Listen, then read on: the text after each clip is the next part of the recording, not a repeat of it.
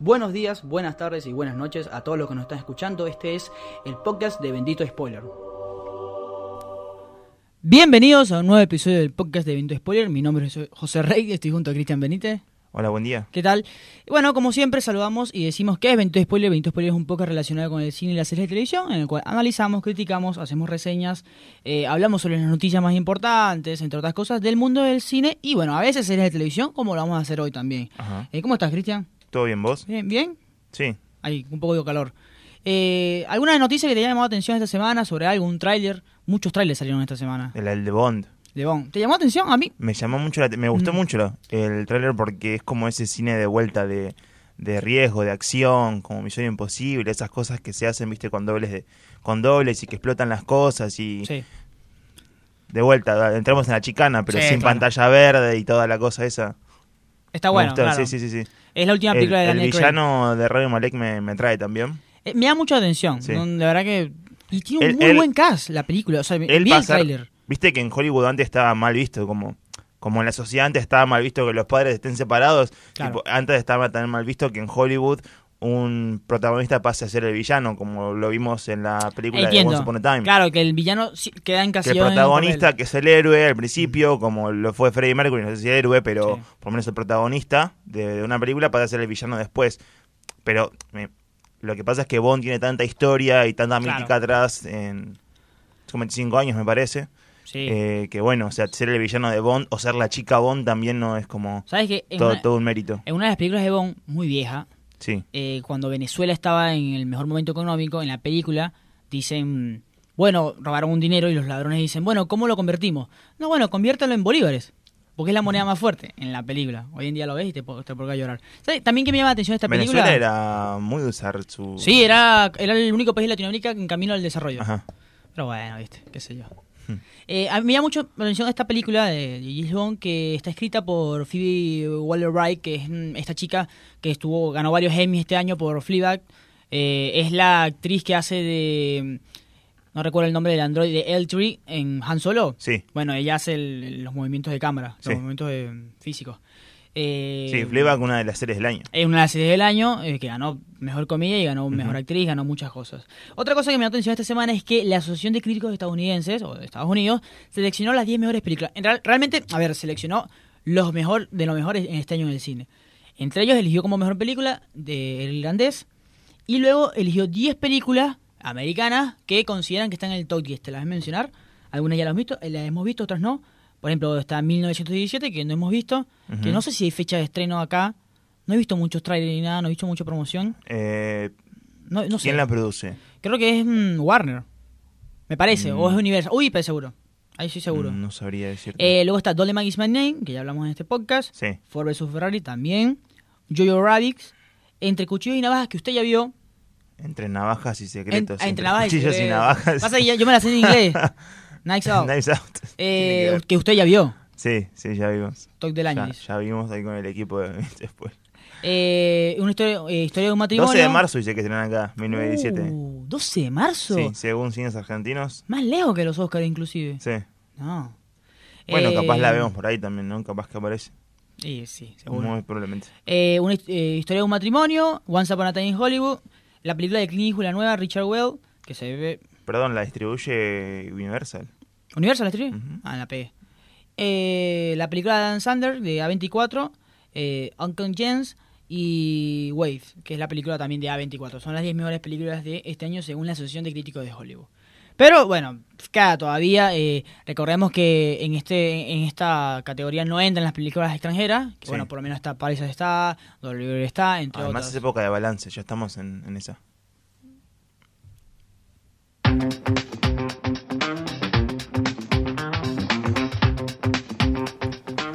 Bueno, en este Santo Grial, porque volvemos al Santo Grial, volvemos a los, a los episodios normales. Sí, y hablando de balance, y hablando de balance, exactamente. Vamos a hablar de. A ver, las que nosotros consideramos que fueron las mejores series del año. Para esto, obviamente, las tuvimos que haber visto. Entonces, a- a Sí. ver, con la cantidad de series que, se da- que hay, con la, con la cantidad de plataformas, de Hulu, van Amazon, a quedar afuera un Por montón. supuesto. Entonces, la, tu, tu serie que. Bueno, no, no tú, Cristian, el que está escuchando, la serie esa que te gusta mucho de indie de A24, digo, de, de Hulu, así que capaz no vimos, porque es probable que no hayamos visto, no te molestes si no está. Son series que nosotros consideramos que, eh, las- por lo menos las que más disfrutamos. Eh, arranco yo con una serie de Netflix que de animación que para mí yo no puedo creer cómo hay gente que no conoce esta Me serie. estuviste quemando la gorra con esto y yo te dije que no veo eso. Bueno, yo no puedo creer cómo hay gente que no ve esta, no ha visto esta serie porque tiene una narrativa y una historia impresionante. Final Space se llama, es una serie de Netflix que trata sobre ju- justamente el espacio, sobre es una ci- ficción que tiene eh, relación con bueno con Star Wars, con Trek, entre otras cosas. Eh, es una serie que, que tiene esto del camino del héroe, donde nuestro héroe es un idiota, porque es así, o sea, está muy satirizada, eh, tiene humor negro. Es algo como Rick and Morty, pero más mucho más serio en el sentido de que hay una una narrativa y una historia importante y un camino, que es llegar al Final Space. Son- la verdad son capítulos de mm, medio- 20 minutos, son, son muy buenos, se Netflix los se hace con mucho de esto, ¿no? Está yendo a muchas series así tipo comedia de los Simpsons, Futurama, Sí. Es que- Padre de Es Familia. que están buscando los siguientes Simpsons, se están buscando. Sí. O sea, a ver, en Estados Unidos sí tenés Family Guy, pero, los nivel mundial Simpsons, no tanto. igualmente los Simpsons era una cosa más satírica y, y- y light, si querés, al lado de Padre de Familia, Claro. al lado de Ricky Morty, Ricky y Morty, que son más de adultos. Eh, pero sí, como que yo también siento eso, que alguien la está buscando.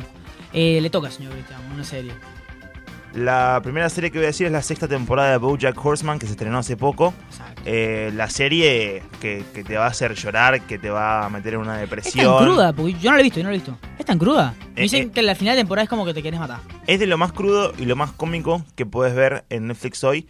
eh, de vuelta, Es este- esta nueva, si querés, ola de series así. La animación es un poco atípica. No es tanto así como Ricky Morty, no busca ser un tanto fluida, sino que es más dura, más rígida.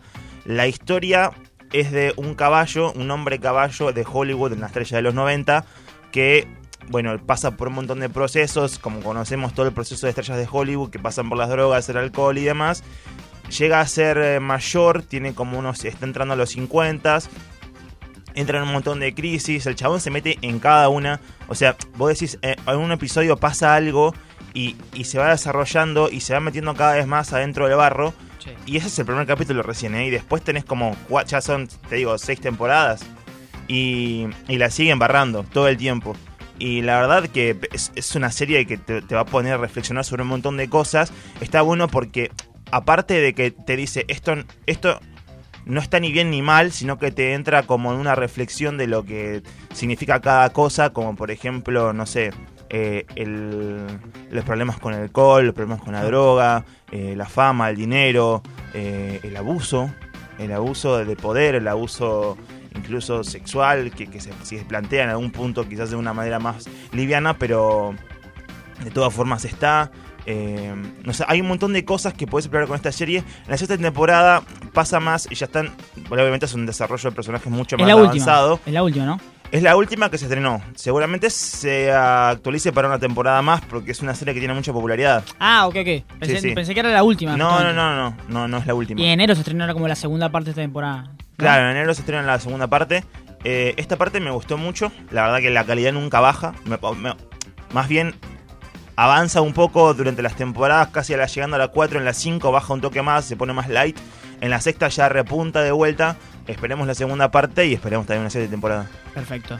La siguiente serie que voy a recomendar se llama The Morning Show, que es una serie de, eh, eh, Apple. La- recuerden que Apple ahora está incursionando por la, por la plataforma de streaming, por grabar películas, por grabar series. Y The Morning Show trata solamente y nada más y nada menos sobre eh, qué pasaría.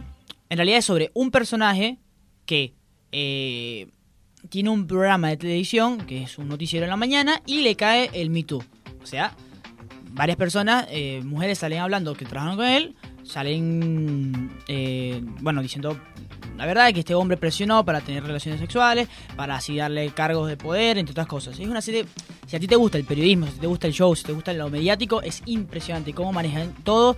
Y además tiene un cast muy bueno que está, bueno, Steve Carell, que es esta persona que le cae Me Too, tienes a Reese eh, Witherspoon, tienes a Jennifer Aniston, que... que- Reese Witherspoon. Claro, que, que nada más y nada menos son, a ver, son como la realeza de la televisión en el sentido de, de bueno, de Friends, de, Sí. de Office. Entonces es como volver a todo eso en una serie muy dramática, muy buena sobre justamente lo mediático, sobre todo lo que va día a día y cómo se maneja Estados Unidos, porque bueno, a mí me gustan mucho los, básicamente me gusta mucho realmente lo, lo que está pasando Sí. en Estados Unidos actualmente. Se está mandando series de muy buen cast, eh, Apple, ¿no? Sí, eh, como yo que la única no- que he visto. No sé si está buscando buenas ideas, si querés, porque no, no me atrae mucho el, el concepto de las series. Claro. De Apple, por ejemplo. Pero, por ejemplo, tiene a Jason Momoa en una serie, lo tiene a estos. Eh, tiene la. está de- confirmado del CJ Abrams también, ¿no? Sí, eh, eh, esta semana estrenó una de, mm, de- del director de Glass, no el nombre. Eh, Shyamalan, Eh, sí, M. Night Shyamalan. claro. Eh, lo he visto, también tiene buenas críticas. Eh, ¿Otra serie? Eh, vamos a HBO, Euforia. La Rey. Uf. Euforia, la serie del año. No, no, la serie del año. Para mí no. Para mí una, hay una serie del año que también es de HBO. Pero bueno, sí, sí, no te quiero. Euforia es la serie del año. Ajá, sí, sí. Eh, de vuelta, volvemos, ya hablamos de Euforia, es la serie esta de, de esta chica, ¿cómo se llama? Zendaya. Se me fue el nombre. Zendaya. Zendaya, Zendaya. Sí, Zendaya. Bueno, eh, la que aparece en Spider-Man, la que muchos van a conocer por. Spider-Man, pero no, no vieron Euforia. Eh, una chica adolescente que pasó por problemas de drogadicción, que sigue pasando en toda la serie, tiene sufrió una sobredosis, ahí arranca la serie, medio que se, eh, se, entrelaza entre todo lo que es la adolescencia, el consumo de drogas, las Claro. fiestas, la sexualidad, o sea, se exploran un montón de, de temas que están que últimamente están saliendo como de ese tabú. Me parece copado que encima las series tan populares lo muestren así. Eh, ¿Exagera un poco? Pregunta, es una pregunta totalmente neutral. ¿Exagera un ¿En, en qué sentido se ex- exagera?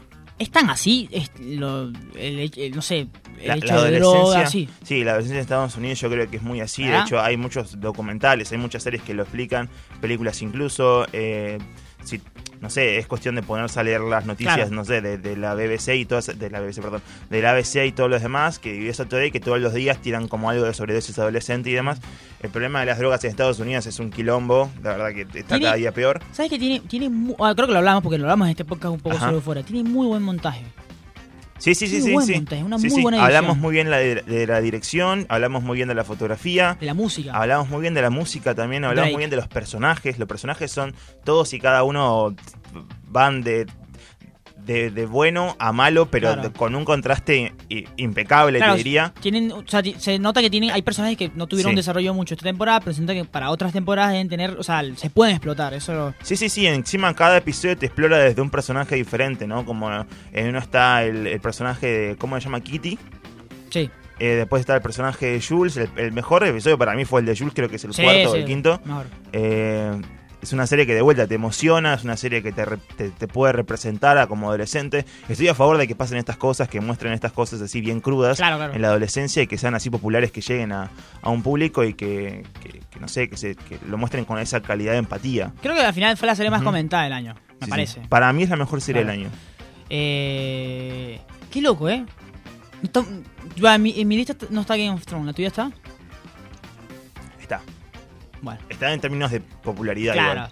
Bueno, la siguiente es otra que también hablamos muy bien en esta, en esta, en este podcast, que se llama The Voice, la serie de Amazon Studio, que básicamente es que justamente hoy estrenaron el, el primer eh, tráiler de la segunda temporada. Pero bueno, es una serie estadounidense sobre un drama que está basado en los cómics de The Voice también, que creo que si no me equivoco es de DC. Cosa que no, no tiene mucha importancia, no, no le dan, no es que se habla de Batman, eso. Pero es básicamente qué pasaría en un mundo donde los superhéroes son no malos, sino son vivos corporativamente, en el sentido de que la imagen es lo importante, en el sentido de que están son tipo estrellas de rocks en el cual pueden hacer lo que les la gana, eh, los que Es pueden lo agarrar lo que lo que son los Vengadores hoy, ¿no? Es como que ves a Chris Pratt en la calle, pero con super, a Chris Evans también, perdón, Claro. decir eso, pero con superpoderes. Exactamente, eh, es una serie muy cruda, con un humor muy negro, es, es- para mí fue mi serie, a nivel humor fue mi serie favorita. Eh, la recomiendo mucho porque no mucha gente la conoce, porque bueno, está en Amazon Studio, no está en HBO, no se habló mucho de ella. Eh, está porque además tiene unos personajes muy buenos, eh, tiene unas persecuciones muy buenas. Y sí, para mí a nivel personaje es que también entra de- entre los mejores de año. Me copa que sea como esto de, de la contraposición de todo lo que estamos viendo. Exacto. No tanto la contraposición porque es una serie basada en cómics, habla de superhéroes, pero que en realidad los superhéroes pasan a ser los villanos, ¿entendés? en, en Entonces- esta época, o sea, Claro. en esta época donde Claro. los, los, los superhéroes son lo más importante. Que de hecho te lo explica, satiriza bastante Sí, el sí. tema de los superhéroes, pero acá los, los villanos vendrían a ser los nuevos héroes. No, es- a ver, es crudo. Sí, sí, sí, sí. ¿Quieren que le venda la serie? La primera, el primer capítulo, un superhéroe obliga a una chica a dé sexo oral porque él es superhéroe, Sí, sí. si no va a ser... Que le descuartiza la novia al protagonista Claro, también, la- ¿no? El, o sea, es- el, el flash de esto que se llama A-Tren o A-Tren. Sí, sí. eh, que en una toma una droga, se, se, se repone y va rápido y le descuartiza a la novia. Claro. En este momento creo que convencí a Nico a ver esa serie. Sí, sí. Eh, yo por lo que me parece. The Voice. The Voice se llama, Studio, está en Amazon. Está por ahí. Sí. Está, está por ahí. Está en, espera en Amazon. Claro. Otra serie, señor. Me dijeron que Amazon es gratis, ¿eh? Tipo, e- es como una falla técnica que tiene Amazon que tipo, vos eh, tenés como el Sí. primer mes o primeros tres meses gratis y después vos si te bajás de suscripción y te subís de vuelta, tenés de vuelta tres meses gratis y así. A la verga. Sí, sí. Bueno, yo tengo. Creo que podés hacerlo como seis meses. La- Bueno, la gente que se compra, que eh, entre este, mo- en este momento haya comprado un, un- sí, un algo, un aparato Apple, tiene un año gratis de, de Apple, de la serie, no sé cómo se llama la. Es que sí tienen que buscar a alguien. Claro, ah, o bueno, puedes agarrar, Mm. salir con una moto y. Bueno, ahora te voy a dar la que fue mi serie del año. Ojo, podemos hacer menciones para ir agilizando. Sí. Chernobyl, Barry, eh, va, no sé si te- lo quieres profundizar. ¿En qué cosa? No, no, te, te digo para mencionar, porque quiero hablar de. Yo quiero hablar de Succession, que para mí es la serie del año. Ok. Succession es la serie del año. Pero es una temporada. Bueno, pero ok, es una temporada, pero es la serie del año. O sea, si ustedes no han visto Succession, chicos, a ver, todo bien. King of Thrones está bueno, Euphoria está bueno. Pero. Chernobyl estaba en mi lista, pero creo que la voy a cambiar por Succession. No, no, bueno, pero está, está bien. Yo también, mi No, lista es también que está. Chernobyl no me- ya lo hablamos acá de vuelta, pero Sí. no, no me terminó de convencer del todo. Me parece una serie eh, con tintes un, toco, un toque occidental. Es como para. Más allá de eso, Claro, o sí. sea, no, no me pareció como. O me lo inflaron tanto que al final no. Eso, eso, eso pasa también. Sí. Pero no, no, a ver, Succession, para mí, o sea, todo está bien, pero Succession es una cosa. No me convenció Succession. ¿Podemos ¿La segunda temporada o la.? No, la serie en No, a general. ti no te convenció porque no te gustó, porque yo te conozco, no te gustó esto, de- no te gusta esto de que el capitalismo, de que No, no, no, todo, eh. No, ¿sabes, ¿sabes por qué no me gustó? Me- gusta que sea lo del capitalismo. Ajá. Me gustan hacer así. La verdad que me parece una Que locura le la muestra serie. lo asqueroso que es el Sí, capitalismo. me muestra. Sí, me- no todo lo asqueroso que puede ser el capitalismo. No, no todo, claro, pero es Entonces como- ahí está el problema. Me parece que es como una serie que se enfoca tanto en la familia. Pero es un entretenimiento de la familia, o sea, es mostrar lo divertido que es el capitalismo, pero lo, lo, lo que es bueno para uno es malo para 10, por ejemplo. Sí. Eh, Sí, pero me, pero me parece que teniendo como todo el poderío de la serie de demostrarte cómo, cómo una, una familia puede estar atrás de un negocio, te Claro. muestra tanto de la familia que el negocio lo deja como por el lado. Claro, ¿entendés? entiendo, entiendo. Es como que necesitan una McKay atrás de todo esto que, que esté como dando datos todo el tiempo. Sí, sí, porque sí. pues, son cosas complejas, no es tan simple como un problema familiar. Claro, no es tan simple como, che, voy a comprar Apple, toma. Claro, No, no, no. es como, es como, no sé, una, una esperando la carroza, pero de gente multimillonaria. en- Nah, pero el final es impresionante. York. El final es No, el final es muy bueno. La verdad que no se lo esperaba La nadie. Puta madre. Sí, sí. Sí, de hecho- Jeremy Strong, Háganle un favor a alguien y- Kendall. y, no les ponen el final. claro, pero che, y Kendall, el personaje de Kendall también es muy. Sí. Para mí, es una, es, para mí, por ejemplo, te digo así. El Para personaje mí, Kendall- de Kendall me encanta. claro, es, es más. Porque de- yo soy de esos que si, si vas a, Claro. a, a matar al patriarca capitalista, digo, ya está, es, es mi personaje favorito. Roman Roy también es muy bueno, que es el personaje de. de- Sí, Roman Roy. Eh, Es el hermano de Macaulay Culkin. claro, Shibona también es muy buena. O sea, la familia es, perfecta, es perfecta. A mí me encanta. Me, me encanta sí. todo eso, lo americano, el capitalismo. Eh, Pero es anticapitalista esta. Claro, es anticapitalismo, sí. Adam- es que si te pones a pensar, Adam McKay es anticapitalista, porque Sí. es de, de la manera que describe las cosas. Que son Ah, ciertas. ¿Mackay trabaja en esta? Sí, es productor. Es productor, como Will Ferrer, o Ah. sea. eh, creo que dirigió el primer episodio, más nada. Ah, mira. Pero está ahí, está ahí, está metido en ese, en ese quilombo. Pero no, impresionante, impresionante. Todo hermoso. Eh, vayan a ver Succession porque literal Sí. les explica eh, cómo es todo. ¿Alguna otra serie que quieras mencionar? Sí, no sé cuánto tiempo ponemos, pero. no, sí, por supuesto. Una mención más. Eh, Sex Education. Ah, la serie. Fue enero eso recién. Enero. Enero y la segunda temporada de vuelta está creo que el 17 de enero del próximo año. Sí. La serie Amiga Adolescente del Año, la verdad que es una serie que está buenísimo que, que, que exista. Exista, Sí, claro. sí. Está la de X-Files, ¿cómo se llama? Eh, La de Gillian. Gillian Anderson. Gillian Anderson. Eh, Vino para acá. Vino acá a la Comic Con creo que este año, el año pasado. Creo, creo que el. Sí, año no pasado. Pero bueno, la serie adolescente del año porque está buenísimo que pasen estas cosas de vuelta, como Euforia, que te muestren, no con la crudeza que tiene Euforia, o sea, no hay chicos en sobredosis, sino que son chicos con problemas de, de, de, de sexo, Hormonas, ¿no? Sí, de hormonas. claro. Es la duda, la duda que Ni tenemos siquiera de hormonas, ¿eh? Porque pasan literalmente te- escenas de sexo casi explícitas, si querés, Claro. eh, en las que, no sé, es una, es una, una secundaria, es como, eh, tiene algo de humor británico, es como mucho Sí. humor británico, en una secundaria como de Inglaterra, que, que es como en el bosque, ¿no? Como toda esta Eh, cosa. Es tipo de hospital de que siempre hablamos de... Claro, que son chicos sin problemas, digamos, Ah. pero en realidad tienen un montón de problemas. Y ponele que está el chico este, que es el hijo de eh, As- Asa Butterfield, que es el hijo de Gillian Anderson, que Gillian Anderson es como una gurú sexual, es como una eh, socióloga o, o- o psicóloga eh, sexual que resuelve problemas de pareja y demás. Este chico que es el hijo tiene problemas también para con su cuerpo, conocerse y demás. eh, y descubre que en la secundaria en la que está cruzando eh, hay un montón de chicos que también tienen esos problemas y él puede actuar como un, si querés, también guía, gurú en todo esto de, de conocer su cuerpo y demás. Eh, aparece una chica que es muy parecida a, Mago Robbie, a Margot Robbie. que es la sí, sí. Eh, y que medio que arman entre los dos, entre Asa Butterfield y esta chica, arman Ah, como lo un de negocio. siempre. O sea, exacto, terminado siempre. El idiota y la capa como que Sí, terminan sí. acercándose mucho y No como sé si que... lo de siempre, no sé si hay mucho de esto como para ver. Mm, Pero- a, ni- pero- a nivel narrativa lo he visto Sí, varias veces, que el pero- idiota se termina trayendo con la chica, ca- con la capa y la capa le termina, o sea, le termina como gustando. pero la parte sustancial de la serie me ah, no, encanta. claro, claro, claro. y que se difundan este tipo de cosas también. Es como Sex Education es todo lo que debería ser por el título Sex Education. Sí. Es una clase de educación sexual eh, puesta en serie, también con personajes muy distintos, diferentes, que está muy bueno. El personaje de vuelta, el, el personaje... mm, No sé cómo decirlo, si es trans, no es trans, es, es travesti, es...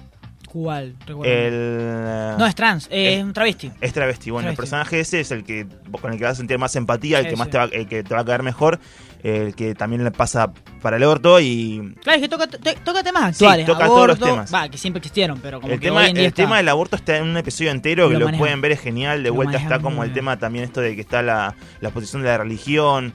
Es todo muy groso, sí, sí, sí. Eh, Eh, y estamos esperando la segunda temporada, el exacto. 17 de enero. Exactamente.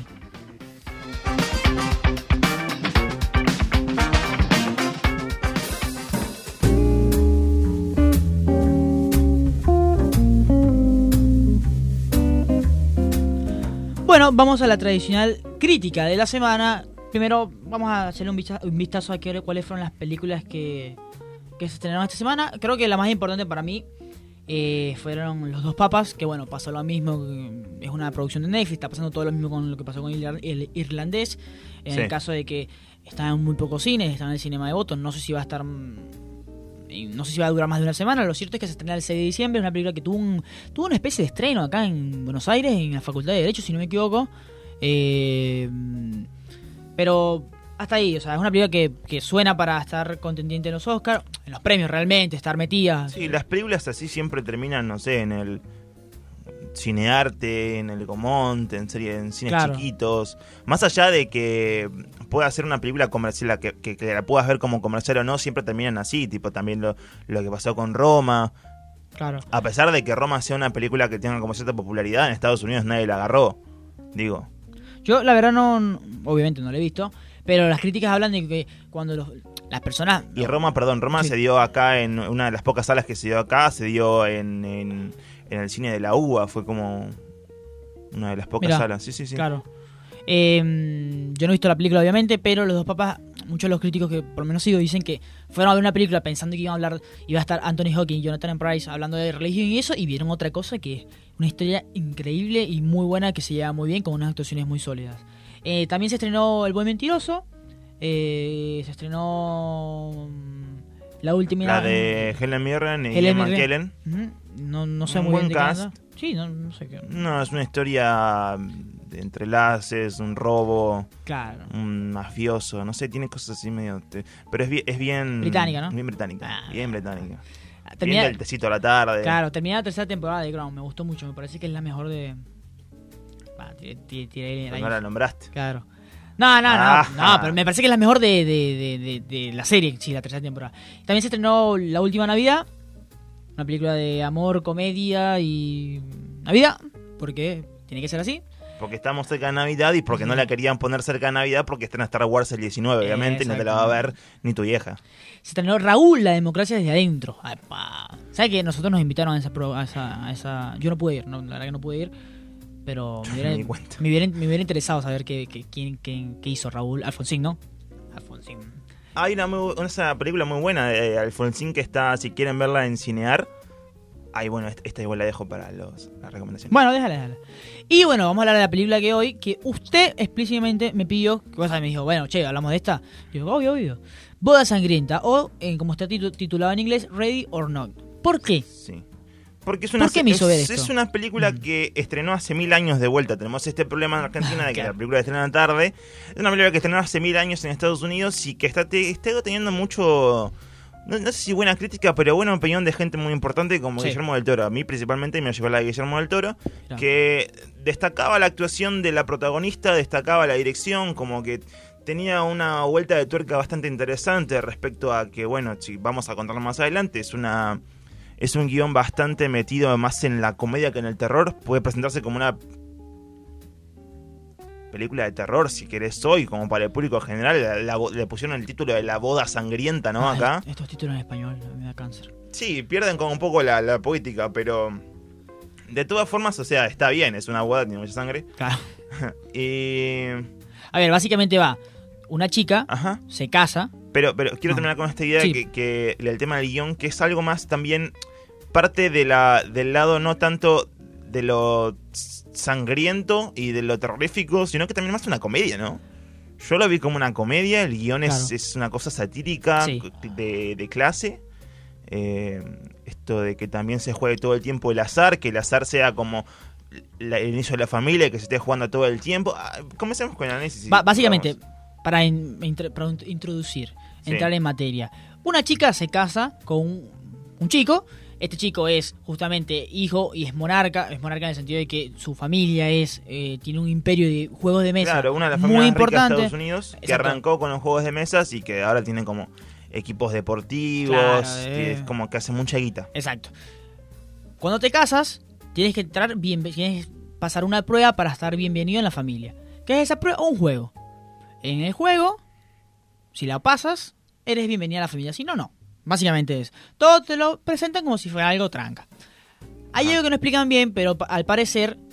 Eh, bueno, además hay una maldición. Una maldición no, hay una historia de por medio de una persona que justamente fue el que puso la plata y que invirtió en los, en los juegos de mesa primero. Y esa persona se quedó con el alma. En fin, es una historia.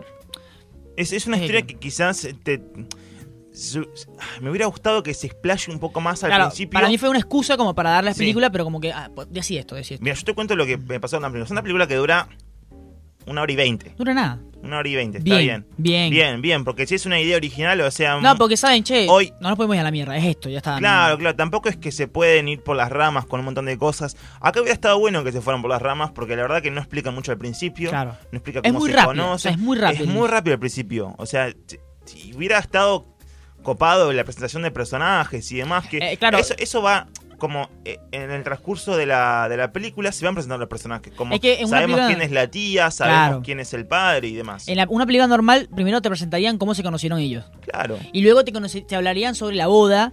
Porque se casaron ya, no es que O sea, la boda, la boda es cinco minutos de la película. Claro. Arranca, son cinco minutos y ya se casaron. En, en otras películas, por ahí hacen la fiesta en la boda y viste hay conversación entre personajes y tú te das cuenta más o menos Acá no, arrancamos de una.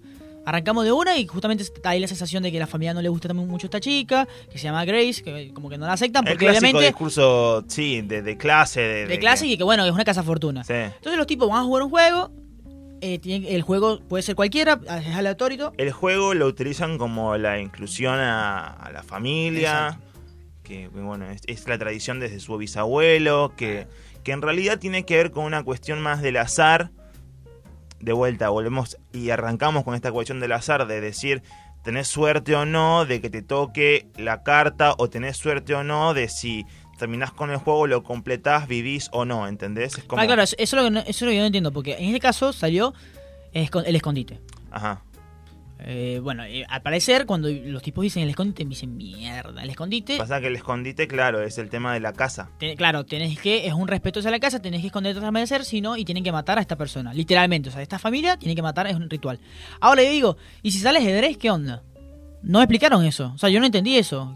Bueno, está bueno para explicarlo más Claro. adelante si querés. Pero, a ver, y aquí hablando de la película, Pero, pero se entiende que el ajedrez es mucho menos peor claro, que, que la casa porque, o sea, el escondite, cu- cuando le sale la carta del escondite, todo el mundo pone cara de, de- de pánico. sí. Ahí te explica también un poco más de los personajes. Me parece que la dirección quiso, quiso ir por ese lado. A, propósito, creo que lo dirigieron dos personas, ¿no? Sí, sí, sí. Estas son Matt Bettinelli Olpin y Tyler Gilliard, que no tenemos idea de quiénes Sí, son. yo, yo estuve investigando, hice, hice tarea y hicieron España VHS, una película que yo vi, está buena. Ok, ok. Eh, tienen tres películas, puras películas de terror. Sí, bueno, a lo que voy con los personajes es que, bueno, a partir de esto quieren presentarte de vuelta que los personajes no son del todo, eh, si querés, malos, sino que malo por ser malo, como se los plantean, o sea, los nazis. Claro. Tipo, siempre le dicen, los nazis son malos, pero ¿por qué son malos, no? Eh, está también esta cuestión de que no son malos del todo, o sea, no quieren asesinar por sí, sino que tienen como una cuestión, hay un compromiso atrás, hay como una consecuencia. Eh, nada, yo creo que la película en toda es, plantear personajes, Sí. la película toda es una sátira a la clase y Eh, lo hice varias Sí. veces, los ricos son, Sí, diferentes. Y creo que pasa muy de lado o muy por encima la cuestión del terror, la cuestión del gore, la cuestión, sí, de la sangre y demás. para, mí parece, para mí tiene una sola, una sola escena de gore, que es cuando el... No, no- no recuerdo cómo se llama, el esto de donde se esconde ella primero. Es como una- un gabinete que se cierra para llevar comida. Sí. Bueno, que aplasta a una de las sirvientas. Tiene varias igual, ¿eh? O sea, esa, esa fue la que más me... Tiene varias, ¿ok? Pero esa Sí. fue la que más me, me- me pareció... Te- te- sí. Pero a ver, la película en sí, a mí, la, la verdad, ojo, eh, se entiende bien lo que voy a decir. Es ridícula. Ojo, lo ridículo no quiere decir que sea malo. Porque ya te estoy diciendo, eh, los, los, muert- los de Don't Die es ridícula. Pero para mí me parece una película genial. Y acá me parece una buena, o sea, me parece una buena película, me parece muy entretenida. Me molestan estos baches, no me molestan, sino que digo como que, che, pero ¿qué hubiese pasado si hubiera salido ajedrez? O... Pero es una película que funciona.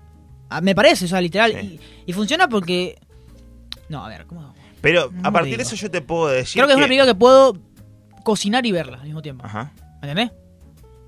No quiere decir Yo que sea que mala. no. O sea, yo, yo me he dado baches eh, Creo que de vuelta, parar como vos decís, como vos decís, hay, hay esta película la vi tipo de, de corrida, no creo que no pausé nada, pero sí me levanté, no sé, ir al baño diciendo, bueno, me puedo perder esto un cacho, Claro. pero dura un evento, entonces se pasan un montón de cosas que, que decís, bueno. Y Eh, de es vuelta, que no vamos a analizar esta película como si fuera el y de vuelta, capaz que le estás prestando demasiada atención al tema del ajedrez, al tema de los demás Sí. juegos, pero la película todo el tiempo tiene como estas cosas de presente de personajes. Como por ejemplo, está esta en la que se esconde en la, en la habitación del, del novio Sí. Y de repente aparece la sirvienta y le buscando a uno de los hijos que se había escapado y le meten un balazo. Es muy buena. Claro, bueno, a partir de ahí se presenta cada uno de los personajes, porque la que la mata a la sirvienta es una de las hijas de la familia que, que, bueno, está medio loca, que tiene mala suerte todo el tiempo. De droga. De vuelta, el tema de la suerte. Y después, eh, cuando termina toda esta secuencia en la que, bueno, tienen que llevar a la sirvienta al, cala- al calabozo, como para. ya está muerta. Sí. eh, hay una secuencia en la que ella tiene que ella vuelve por su arma y pone un poco de cocaína encima de la chimenea y se la toma. Entonces, todo el tiempo tiene esas escenas, como también la del marido de esta chica que tiene, está en el baño Esa es muy buena. en el baño Es con la, buena. con la ballesta y en una, una escena anterior había dicho que no sabía usar la ballesta y en el baño estaba viendo un video tutorial de YouTube de cómo usar una ballesta. Sí, sí. Entonces todo el tiempo tiene estos baches que te presentan a los personajes. El personaje del hermano me parece el mejor. Eh, El- sí, el- el, es- sí, termina el siendo el bondadoso, ¿no? Como- Claro, Y... el buen sam- samaritano. Sí, claro, claro. La chica también, la esposa también es buena. Sí. La esposa le dice, yo, me conoces como era antes. No, no dicen cómo es, no importa. Me conoces como La era esposa antes. del- hermano. día, claro, hoy en día haría lo que sea. Me parece horrible. O sea, todos Pero los es que no, personajes no. me parecen horribles. Eso. Para mí lo que funciona en los personajes es para ridiculizar y exponer lo que son las clases. El pensamiento clasista. Claro. O sea, te estoy diciendo que el, el papá, el capo, ve Es cómo que- matan a la sirvienta y es como que, bueno, Es mataron. que se hacen todos los capos, terminan Claro. siendo ridículos. Es ridículo. Como el personaje este de la esposa del, del hermano del novio, Sí. que se la da de toda, que te presenta como, mira, yo antes era esto y ahora soy esto y que voy a dar todo. Y resulta que después la tiene como a la mira a Sí, 10 metros es con una ballesta y tira la ballesta y la flecha va para el otro lado, ¿entendés? Como nadie sabe lo que está haciendo. Nadie sabe lo- Eso, nadie sabe Sí, lo que sí, está haciendo. Y esto, esto es una cuestión del azar también. Ahora Ujú. estoy de vuelta con el azar y que la poética del título sea Ready or Not me parece que está buenísimo. Porque todo el tiempo se trata de una cuestión de un juego, todo el tiempo se trata de una cuestión de si lo haces o no. Entonces, no sé, o sea, incluso la- el, el tema de que la novia esté todo el tiempo. eh, que, que le salgan las cosas mal, tipo que- Claro. que, No, aparezca el nene Los y. insultos. Ojo, esta película no funciona tanto si no fuera por la actriz. La actriz funciona la muy actriz bien. funciona muy bien. Los gritos, lo- las maldiciones que hace, a, la que- a- a las que le dice el El niño. gri- tiene muy buen, muy buen Muy- grito. Sí, sí. Sí, Esta sí. película se grabó, vi que se grabó entre el 15 de octubre y el 13 de noviembre. O sea, fue muy corto porque, claro, es un solo espacio y tampoco es que. Bueno. Sí, sí, sí. Eh, pero pobre chica, pobre garganta. Eh, sí, y eso. también, también la cuestión de que todo el tiempo que estén. El tema de la suerte de vuelta está todo el tiempo en que quieren matar a la chica y terminan matando a todos los sirvientes. Ahora, O sea, eh, claro, no hemos hablado del de vuelta a la novio. cuestión clasista Claro, también, ¿no? Como claro. a los sirvientes y lo desechan Claro. así como si nada. No hemos hablado del novio. Y todo, era- y todo el tiempo dice, era mi favorita, era mi favorita. No, eh, el novio, eh, al principio, obviamente, sabe todo esto y está en contra. Sí. Pero luego termina y es como una especie de plot twist que, que me gustó. Que es que. Era sabido igual para mí. Era sabido, Sí. pero era como que. A la el tipo- te lo explica también. El tipo dice, el tipo decide matar a la chica. Sí. Ahora, ¿por qué? O sea, me, me interesa, no sé por qué, me interesa saber eso. Te ¿Por lo explica la, la tía. La tía te Porque dice... el- La tía te dice que él, era- él tenía que ser el... Esto es porque vos paraste a cocinar, ¿entendés? Sí. Eh, la, tía te dice que a la mitad de la película, cuando lo agarran y lo esposan a la cama, te dice que él tenía que ser el, El, el nuevo. el nuevo, claro, sí, el nuevo jefe de familia, que fue el único que vio a este fantasma que, los, que persigue a la familia todo el tiempo, eh, que lo vio sentado Claro. en una silla, medio que se comunicó con él. Entonces eso indica de que él iba a ser el nuevo dueño de la familia. Ella alguna vez realmente corrió peligro porque la tipa le salió muy bien. O sea, tuvo mala suerte, pero al mismo tiempo le salían bien las cosas. Un poco. Eh, sí. Cuando, cuando lo del veneno. Esa es la única manera. Ahí sentí que, que tenía. que realmente le costaba. A ver, una película, todo bien, pero es una película para, para verla con unos pochoclos, una previa. Está buena. Está si por querés eso. juntarte con amigos también. Claro. Me parece una película que no, no sé si. Sí, está buena para ir a ver al cine. Me parece una película entretenida. Che, ¿sabes? Tiene muy buena fotografía. Eh, Tiene buena fotografía. Sí, es, una, es película muy oscura igual. eso me eh. sorprendió. Pero, A ver, pa- para eso. No, yo digo la casa, más que todo. La casa funciona muy bien. O sea, ¿viste cuando las- en las películas el objeto o la locación funciona como otro personaje? La casa me parece que funcionó como otro personaje. O sea, mm, Sí. eso, eso, eso funcionó. Pero. A ver, pasa mucho que en el cine de hoy en día. No digo, que- no digo que esté mal, pero es esto de que pasa esto y no importa por qué pase, pase ya. O sea, esta tipa expl- explotó porque explotó, no Ajá. importa, no te interesa. Y si lo haces bien como esta, que es entretenido, y funciona. ¿eh? Te la dejo pasar. No como Sí. en Zombieland, por ejemplo, que Zombieland... eh, No funcionó no nada, funcionó no nada, funcionó es un como que bueno... O sea, ¿qué me vas querían que funcione algo, querían repetir la misma fórmula, terminó siendo exactamente lo mismo y la verdad que no entretuvo Claro. un carajo. Esta por lo menos es un, a mí me parece un producto diferente, me parece un producto entretenido. Me hubiera gustado que lo desarrollen más al principio, pero bueno, pasó esto, Claro. lo tenemos esto y la verdad que no, no defrauda del todo. No hay fraude, no hay